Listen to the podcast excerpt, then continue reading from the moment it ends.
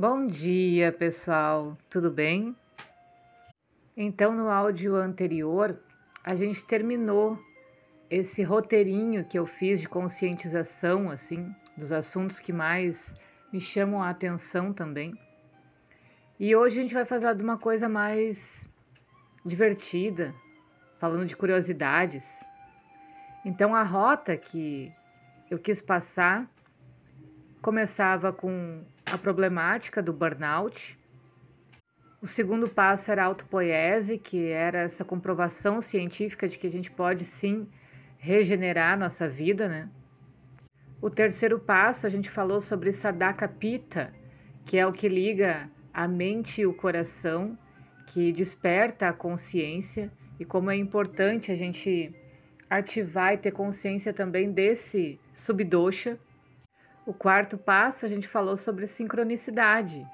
E daí saiu o mais recente e-book que eu fiz também, que tá o link lá no Instagram, na bio. Então, desse texto me inspirei para escrever mais coisas sobre sincronicidade, que é muito interessante para a gente começar a se conectar com o que o universo nos fala. O quinto passo foi falando da ciência por trás da linguagem simbólica, né? Como o subconsciente está conectado ao universo e às experiências que a gente vive.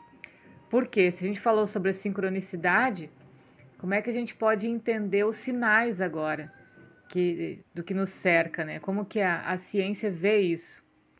O sexto passo a gente falou sobre equilibrar yin yang, que são os arquétipos feminino e masculino dentro da gente. E como esse equilibrar de uma maneira particular pode ajudar muito a sociedade de uma forma geral, né? Que é extremamente luta para permanecer extremamente machista. O sétimo passo foi falando a diferença entre ilusão e realidade, o qual eu também escrevi um e-book, que foi o primeiro, para ver como é interessante não discriminar quem ouve vozes e também não idolatrar, né? Quem ouve vozes, quem vê imagens, quem tem conexão com deidades. E aí eu quis pegar um monte de informações que falam que os grandes nomes da nossa história declararam publicamente isso, né? Dos seus insights, das suas visões e transformaram a filosofia, a ciência, música, enfim, diversas áreas. Então, quando a gente vê isso acontecendo com alguém próximo da gente, a gente automaticamente pode pensar que a pessoa está enlouquecendo ou com algum desequilíbrio mental. Então, por isso que eu quis trazer essa informação também. O oitavo passo foi o que a gente falou agora, recentemente, o quão longe a gente está do verdadeiro objetivo da vida e o que, que de fato representa o sucesso, né? Então, eu espero que esses oito passos tenham sido muito mais do que ilustrativos, mais inspiradores para a caminhada de cada um aí, para a gente ouvir com calma e ver em que lugar a gente está, para onde a gente pode ir, o que, que a vida ainda nos, nos tem para oferecer nesse mistério e, acima de tudo, como nos melhorarmos cada vez mais, né? E, ultimamente, algumas questões políticas e sociais uh, me deixaram bastante vulnerável, né? Emotiva porque me fez lembrar da viagem para a Índia também e de coisas que a gente vê com os próprios olhos assim e para de de pensar se é certo, se é errado, né? Porque está acontecendo com a humanidade. Então, quis escrever um pouco sobre essa viagem. Ainda pretendo fazer um e-book sobre isso. E hoje a gente começa relembrando. Minha primeira viagem para a Índia. Era uma noite de fevereiro de 2020, quando meu avião decolou rumo à Índia. Essa foi a minha primeira experiência de viagem sozinha e foi sem dúvida inesquecível. Eu passei dois dias viajando e a cada aeroporto que conquistava, o frio na barriga aumentava. Pela janela do avião eu pude contemplar a exuberante beleza da paisagem de Dubai e senti um misto de emoções, excitação, ansiedade e algum medo de, do desconhecido, né? Durante a viagem, Eu não conseguia pensar ou prever nada. A minha cabeça estava no imenso vazio, que não sei ao certo se era pelo fuso horário, pelas altas altitudes ou por cruzar para outra dimensão dentro da minha bolha de experiências de vida. Porque isso foi uma coisa que mexeu muito comigo, muito, eu digo até os ossos. Eu senti essa essa mudança de dimensão. A minha família nunca viajou. Então, são, são pessoas que vieram do interior e, e ficam nessa realidade e tá tudo bem. Então, para quem entende de constelação familiar, para quem entende dessa coisa de ancestralidade, sabe o quanto que eu tive que me regenerar internamente para ter forças de acreditar que era possível, ainda mais viajando uma mulher sozinha, né? Então, no momento que eu realizasse isso, eu ia ser única dentro da minha família. E isso nem de longe é uma coisa positiva, legal, né? Porque a gente sabe que muitas vezes quando você quebra essa visão do que é impossível para algumas pessoas, você acaba sendo isolada no, no grupo, né? Mas enfim, faz parte. Então, eu não indaguei quais surpresas gastronômicas, culturais e artísticas me aguardavam durante a minha estadia no país mas rezava constantemente para permanecer viva e voltar para casa no final daquela jornada. Então imagina o medo de fazer isso. Muitas pessoas ficavam assim: "Nossa, vai comer comida diferente, vai ver, sei lá, macaco, camelo, vaca". E eu não tinha essa ansiedade pelo novo, por ver coisas novas. O pânico assim, o medo era tanto que a única coisa que eu pensava era de lutar pela vida. Mas uma das melhores experiências da minha vida foi ter decidido fazer essa viagem.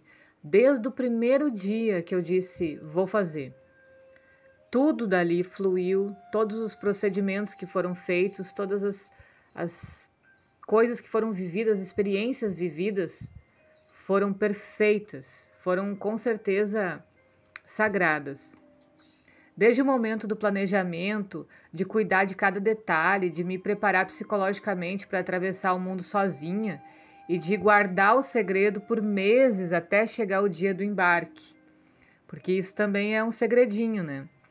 A gente, quando vai fazer uma aventura dessas que a galera ao nosso redor não sabe, nunca fez, eu acho muito importante a gente guardar para a gente porque muitas vezes os medos das outras pessoas podem te influenciar. Então, quando você vai falar com alguém que nunca fez esse tipo de coisa, a pessoa vai colocar para fora nesse diálogo todos os medos, né? Ah, mas você não vai sentir fome? Ah, mas será que é, é seguro? Ah, mas não sei o que, não sei. E essa coisa vai minando a coragem que você demorou tanto tempo para construir. E a minha ideia era que eu queria estudar dentro do hospital mesmo. Então não me interessava fazer turismo, eu queria algo que me trouxesse uma bagagem profissional e não apenas cultural, porque, claro, cultural é óbvio, no momento que você já está lá, isso já está acontecendo, né? Mas o meu interesse não era por tirar fotos em monumentos históricos, o meu interesse era ver de fato, cara a cara, qual era a realidade daquele país. Porque em 2020 eu andava bem desiludida com a Ayurveda como ele se apresentava no Brasil, né? extremamente elitizado. Então eu não conseguia me ver continuando naquele caminho e que não tinha nenhuma profundidade nos estudos dos casos. Então foi a decisão de continuar na minha carreira ou partir para outra. Essa foi a bifurcação que eu fui colocada. E aí eu escolhi a Índia, a grande mãe, para me ajudar nessa decisão. Tive sensações contraditórias o tempo todo. Era medo e coragem, excitação e apreensão. Eu me lembro de ter sentido muita confiança em mim mesma, apesar de ter medo do desconhecido. Eu fui com pouca bagagem, mas muita coragem. E quando me preparei para partir, senti que eu estava pronta para enfrentar qualquer desafio que encontrasse. A sensação era de estar com a faca nos dentes, igual o Rambo da década de 80. estava focadíssima em cada passo que deveria dar, nas perguntas que deveria fazer em inglês, nas condutas e vestimentas que deveria aderir em cada parada. Nada me pegou despreparada durante essa longa viagem. Hum, ok, por hoje é isso. Vou deixar mais, mais sobre essa história para o próximo áudio. Mas eu queria aproveitar também e falar dos três e-books que estão à disposição, se a galera puder conhecer e contribuir, né? Até passar um feedback também, isso vai ajudar bastante. Então lá na minha bio do Instagram tem o link para o meu site. E lá no site tem a parte da lojinha, onde tem esses três e-books disponíveis. Acredito que semana que vem, uh, em maio, ali no início de maio, eu já coloco o quarto e-book, porque eu estou apaixonada por essa caminhada. Então, queria compartilhar isso com vocês e pedir para vocês irem lá, prestigiarem, né? E darem o feedback também, tá? Beijo e até o próximo áudio. Tchau!